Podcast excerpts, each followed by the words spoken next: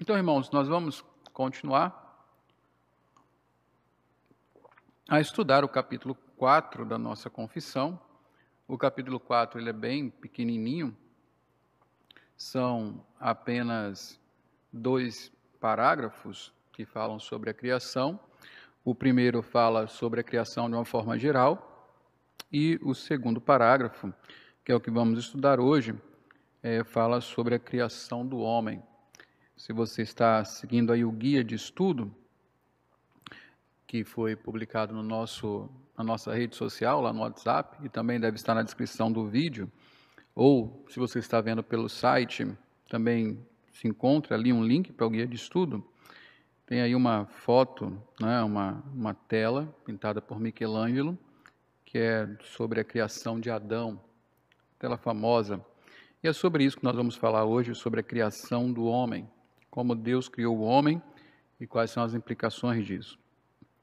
Mais uma vez, esse tema da criação, ele é importantíssimo para a nossa vida, ele é o fundamento da nossa fé.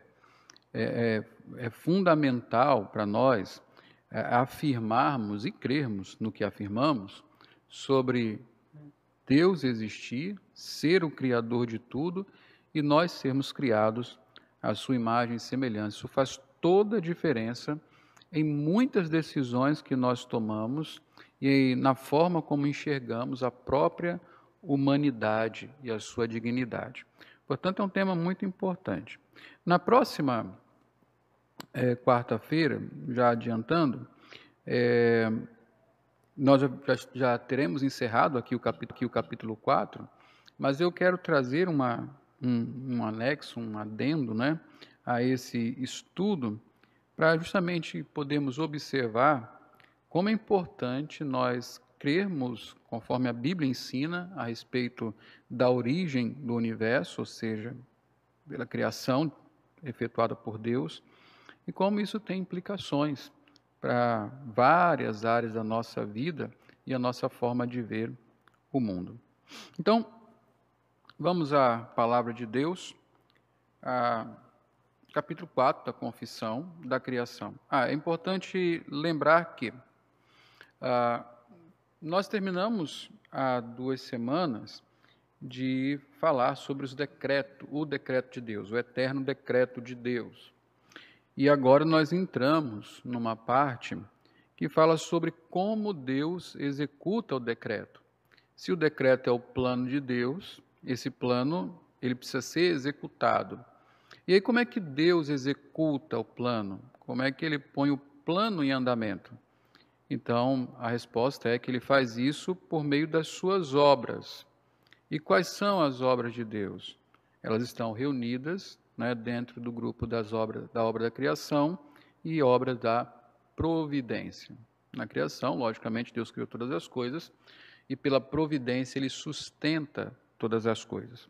Então, terminando o capítulo 4, que é sobre a criação, nós estamos iremos falar da outra categoria de obras de Deus, no capítulo 5 da confissão, que é a providência. Então, nós estamos ainda olhando, de certa forma, para o decreto de Deus, o eterno decreto de Deus, mas agora como ele está sendo executado, como ele está sendo é, colocado em, em ação, como Deus cumpre o seu plano. Então, nós estamos aqui na criação. Então, hoje a criação do homem. Diz assim, parágrafo 2 capítulo 4 da nossa confissão de fé. Depois de haver feito as outras criaturas, Deus criou o homem, macho e fêmea, com almas racionais e imortais, e dotou-as de inteligência, retidão e perfeita santidade, segundo a sua própria imagem, tendo a lei de Deus escrita em seus corações e o poder de cumpri-la, mas com a possibilidade de transgredi-la, sendo deixado à liberdade da sua própria vontade, que era mutável. Além dessa escrita em seus corações, receberam o preceito de não comerem da árvore da ciência do bem e do mal. enquanto obedeceram a este preceito, foram felizes em sua comunhão com Deus e tiveram domínio sobre as criaturas. E aí estão as referências que afirmam cada um dos pontos colocados aí nesse parágrafo. E nós vamos ver é, este parágrafo agora em detalhe. A primeira coisa que nós observamos em nossa confissão de fé é que o homem é parte da criação. É conveniente que sejamos lembrados disto por nossa confissão, que, embora o ser humano seja a coroa da criação, ele mesmo é criação como todo o resto do universo. Há, portanto, um único Criador, Deus. Assim, toda a nobreza do ser humano criado à imagem de Deus não se iguala à glória do próprio Deus. Isso serve para nos colocar no devido lugar. Esse entendimento estimula a humildade diante da criação e diante do Senhor, o Criador. E aqui é bem interessante quando a gente compara, por exemplo, o que diz o humanismo, o que diz o racionalismo, coisas que vieram com o, o iluminismo, né? que coloca o homem numa categoria de excelência, como se o homem fosse a, a régua do universo. Alguns pensamentos, quer dizer, todo pensamento filosófico, político, sociológico que não considera Deus, considera que o homem é, a, é quem vai trazer soluções, um tipo de redenção, ou é a grande coisa que existe, não é? Nós sabemos que Deus, a salmista fala isso, quem é o homem para que dele te lembres, feito por um pouco menor do, do, que Deus. E embora o homem criado à imagem e semelhança de Deus carregue toda uma dignidade, nós não podemos esquecer, nós não somos deuses. Nós não temos a infinitude, a grandeza, nós somos criação. Portanto, somos dependentes e nesta categoria de criação, nós inclusive olhamos com humildade o resto da criação feita para nós, nós a coroamos, mas ainda assim somos criação tal e qual. Só existe um Deus, portanto, a glória é somente a Ele. Isso, portanto, nos humilha. O homem é parte da criação. Bom, depois disso, outra coisa que é importante afirmar aqui é que Deus criou o homem assim.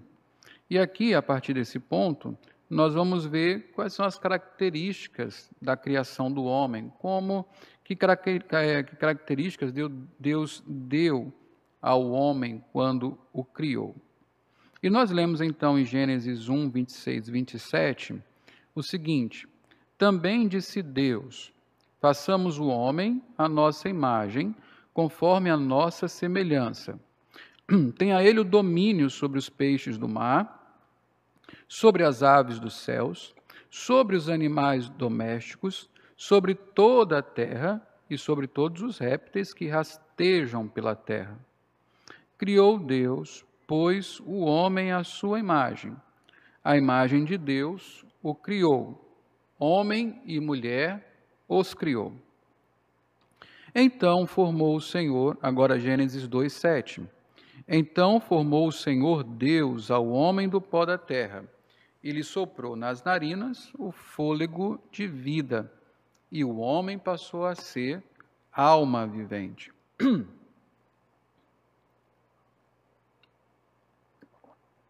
A partir do relato da criação do homem, nós podemos é, concluir algumas coisas importantes. É? Primeiro, Deus criou o homem sexualmente definidos, criou o gênero humano, né, sexualmente definidos. Veja o que Collins Smulders diz, uma coisa muito interessante. É uma boa notícia que Deus criou a humanidade masculina e feminina. Não precisamos sofrer da angústia existencial da, auto, da autodefinição. É Deus quem nos define, e Deus nos criou e nos chamou homem e mulher. Só para ter uma ideia, meus irmãos, de como a, a humanidade caminha para a loucura quando ela abandona este pressuposto, né, esse pressuposto fundamental de que o mundo foi criado por Deus e que Deus o criou como ele quis, que Deus definiu todas as coisas, inclusive o homem e a nossa sexualidade. É, o que hoje é tratado como normal, alguém definir-se a si próprio como homem ou mulher ou qualquer outra coisa que possa é, caber dentro desse espectro, antes, é, antes que isso fosse normal, no passado isso era como era entendido pela própria psicologia que hoje defende isso, que isso era uma disforia, que era uma falta de ajuste entre o que a pessoa realmente é e aquilo que ela pensa ser, isso deveria ser tratado. Mas agora não. A loucura, essa loucura, que não é uma loucura mental, mas a loucura de não ser sábio, que afasta o homem do temor do Senhor, busca que cada um defina-se a si mesmo. E aí nós encontramos um mundo onde ninguém se aceita, ninguém se nem, e nem consegue se definir, porque uma hora é uma coisa, outra hora é outra, e assim por diante. Uh, um símbolo que nós que está muito na moda e enfeita aí roupas, principalmente as femininas e de crianças, o unicórnio foi justamente escolhido por essa linha de pensamento onde cada um se define, porque há pessoas que não se definiram ainda e elas são unicórnios. São pessoas que estão aí um, num híbrido, não sabem exatamente o que, que são. E o, uniforme, o unicórnio né, celebra esse tipo de escolha, onde o homem se define, autodefine e acaba não definindo coisa alguma. Mas é uma benção quando então nós olhamos para a Bíblia e vemos que Deus não nos encarregou de nos autodefinir, Ele não colocou esse peso sobre nós ele nos identifica, ele nos define, homem e mulher. E não há outro termo além desses dois. A segunda coisa é que Deus nos criou com alma racional e imortal. O fato de termos uma alma nos diferencia dos animais. Ela é racional, o que nos confere a faculdade do raciocínio e do pensamento. A alma também é imortal. A alma também é imortal. Biologicamente, pessoas e animais morrem e voltam ao pó. Não é? Quando você lê Eclesiastes, por exemplo, vamos abrir a Bíblia aí. Salomão, comparando biologicamente a os seres vivos, as pessoas e os animais, ele chega à conclusão que o destino de um é o destino do outro, enquanto seres meramente biológicos. Eclesiastes, Eclesiastes 3, 18 a 22.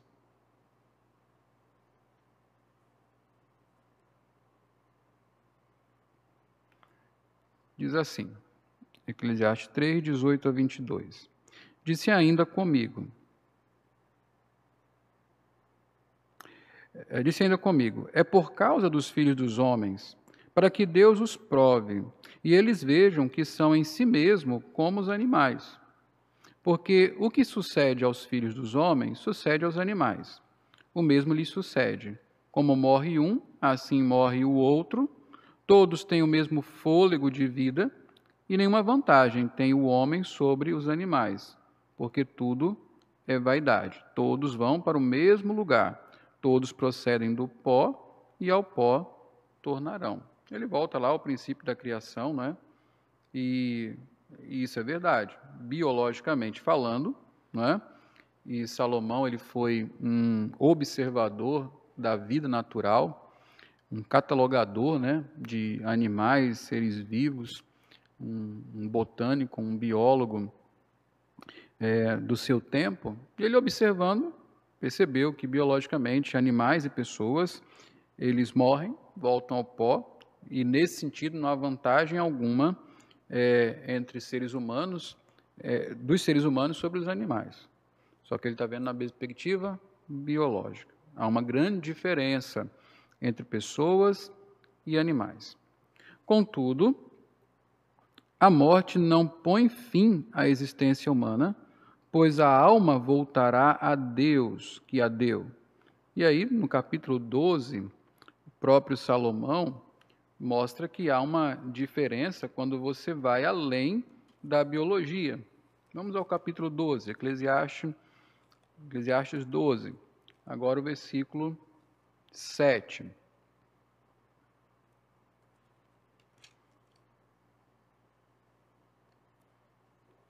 Fala, e o pó volta à terra como era, e o espírito volta a Deus que o deu. Então você vê que quando Salomão ele está falando sobre a, a, o homem, né, na sua velhice, para ele observar e temer a Deus no dia da mocidade, antes que ele morra.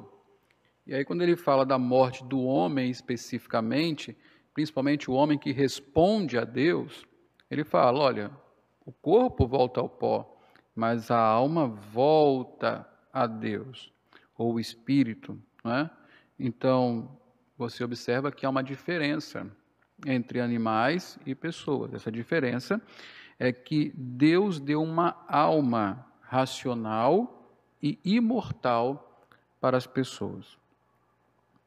Homem e animais, pessoas e animais, eles não são exatamente iguais. Embora ambos sejam criaturas, o homem recebeu do Senhor a alma imortal e racional.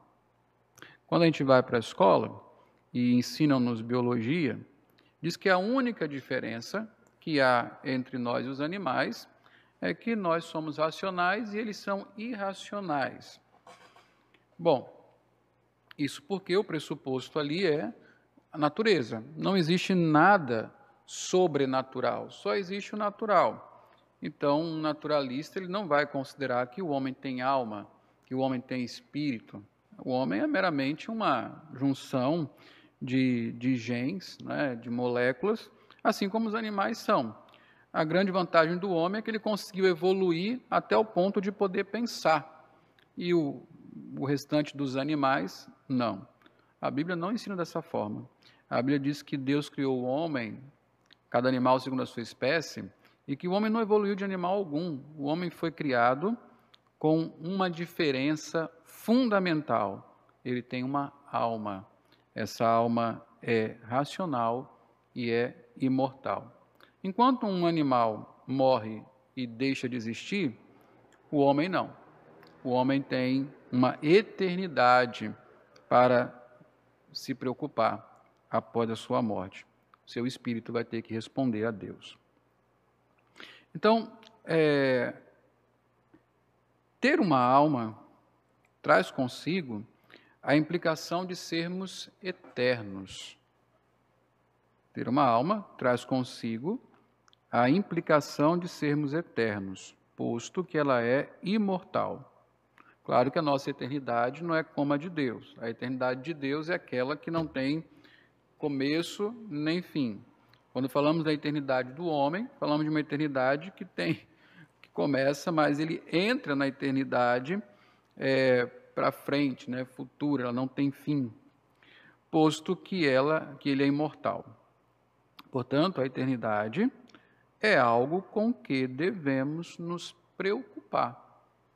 O animal não precisa se preocupar com a eternidade, mas nós sim, porque nós temos uma alma imortal. Eu lembro de uma vez no seminário, tinha um amigo e ele tinha dois cachorros, um casal de pastor alemão, de pastores alemães. E esses cachorros morreram. Cachorros muito queridos, até por nós mesmos, a nossa, a nossa família gostava muito desses cachorros. E eles morreram. E morreram praticamente na mesma época, acho que pela mesma doença. E esse nosso amigo a sua família é, ficou, ficou muito triste com tudo que aconteceu. E um certo dia ele me perguntou, né, será que haveria um, um lugar no céu, né, ou na restauração de todas as coisas para os seus cachorros? É claro que o sentimento estava batendo mais forte do que a razão naquele momento. A resposta bíblica é que não. Os cachorrinhos, os gatinhos, as vacas, não é? E qualquer outro animal morre e simplesmente deixa de existir. Não tem para onde ir. Eles não têm alma. Eles simplesmente acaba-lhes o, o fôlego da vida, eles deixam de existir. Muito diferente de nós. Nós morremos, separamos o corpo da alma, nosso espírito vai para Deus até o dia em que ele vai se reencontrar de novo com o corpo para vivermos a eternidade. Então, é importante, a eternidade é algo com que devemos nos preocupar. Vamos abrir a palavra de Deus. Hebreus 9, 27.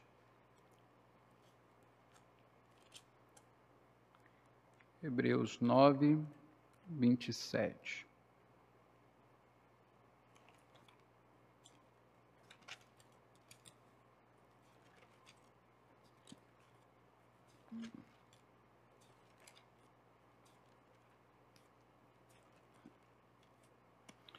Diz a palavra do Senhor, mais uma página.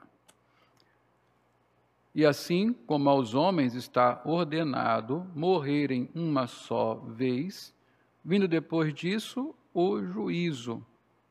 É? Então, os homens morrem e vão é, responder diante do Senhor.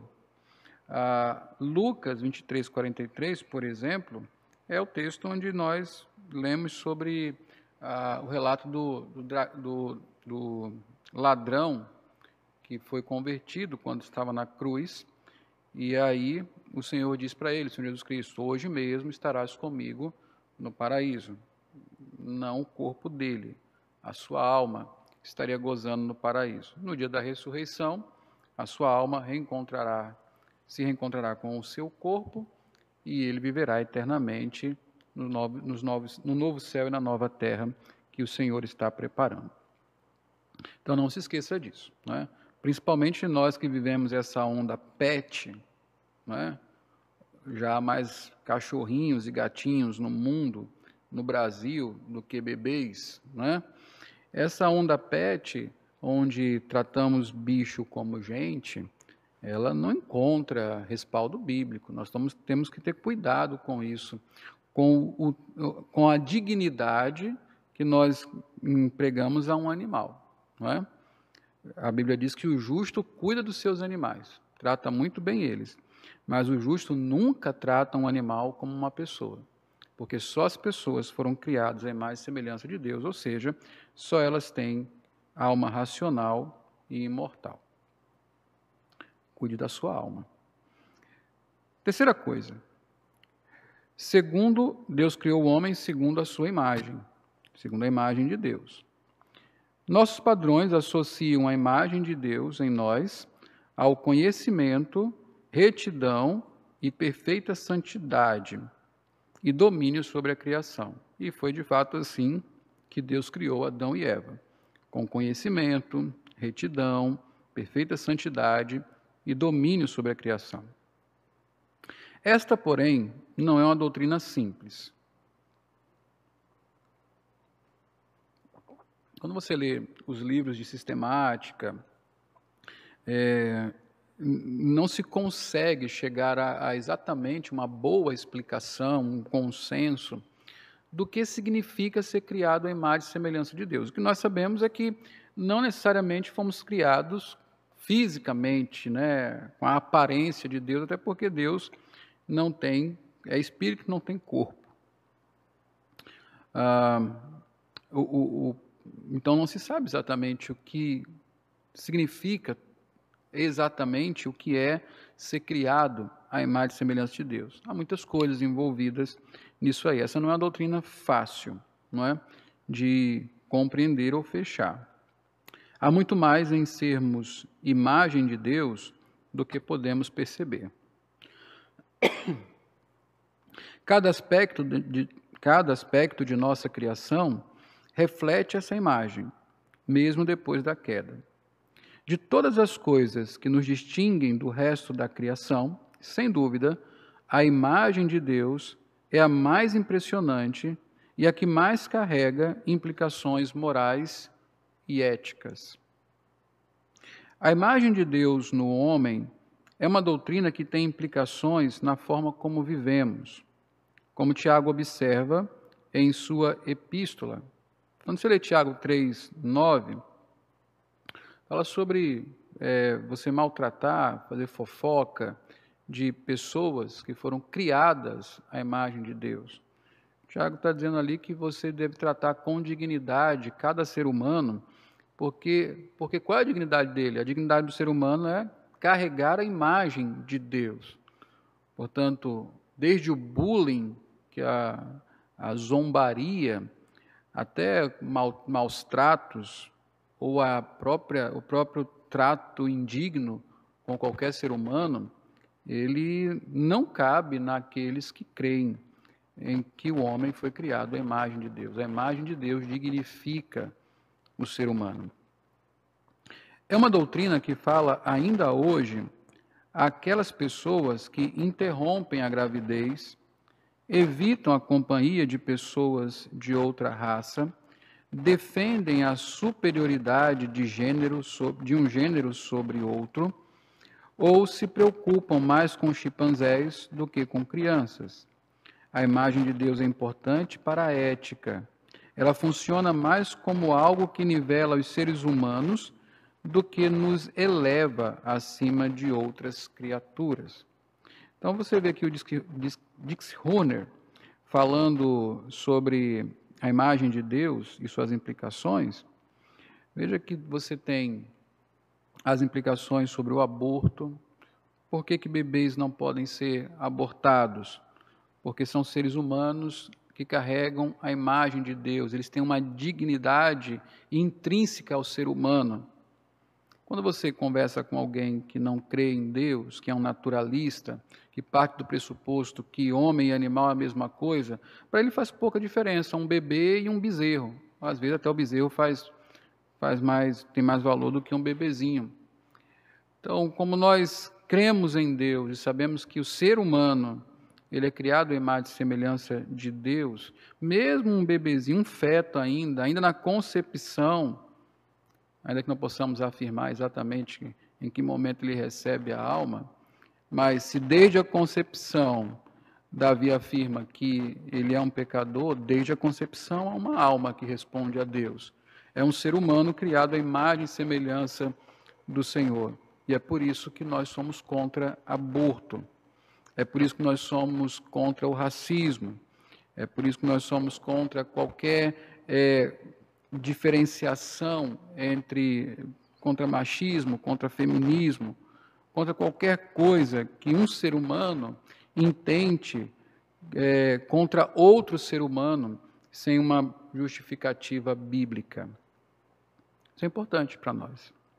Para finalizar esse tópico, convém apontar que a redenção opera para restaurar a perfeição da imagem de Deus em nós. A influência santificadora do Espírito Santo visa nos conformar à imagem de Cristo, e na glorificação, essa obra finalmente estará completa.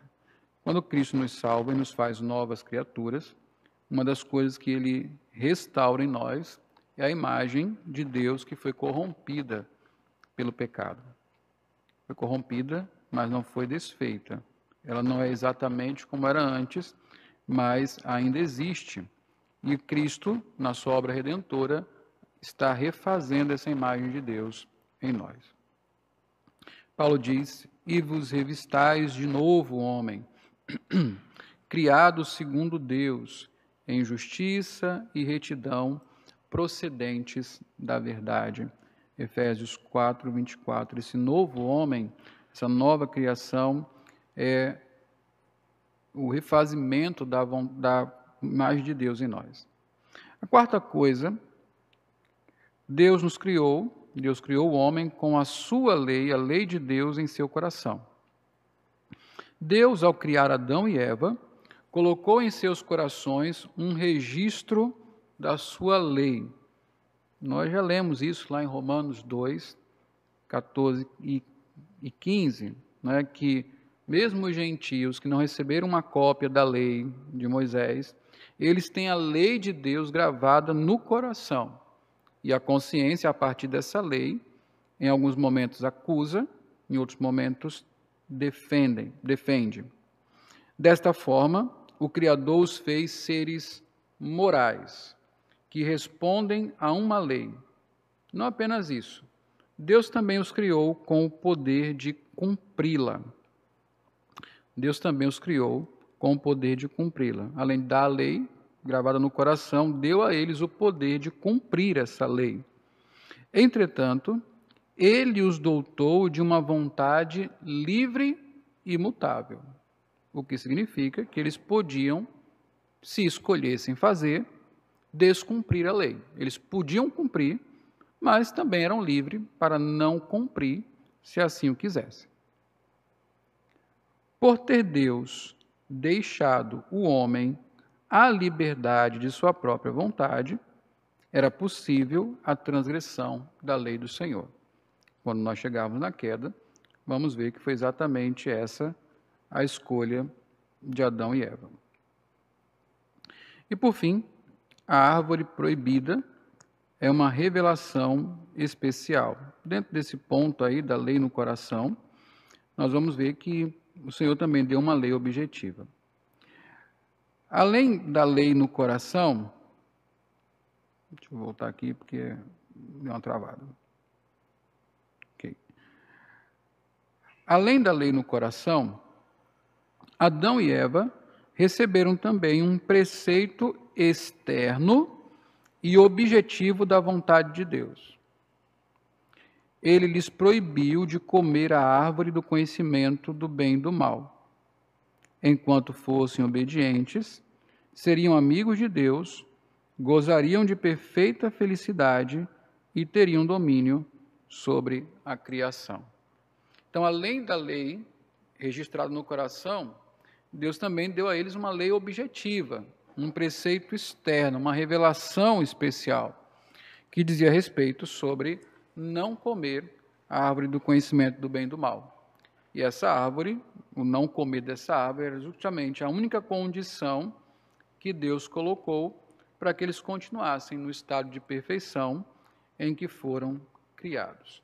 Assim se encerra o tópico da criação em nossa confissão de fé, com a criação do universo e agora a criação do homem nessas características aí que nós acabamos de observar.